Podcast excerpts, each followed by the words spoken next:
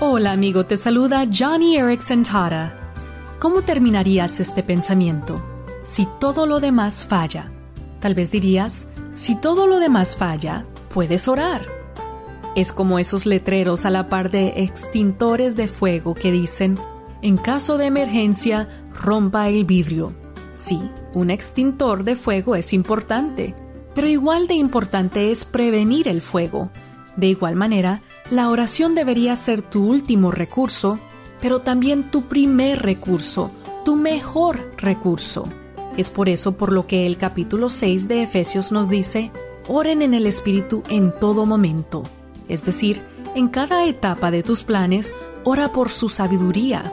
Ora cuando pases un accidente en la carretera. Ora por aquella persona que se te cruza por la mente. Amigo, amiga, una cosa es segura Nunca se puede orar demasiado.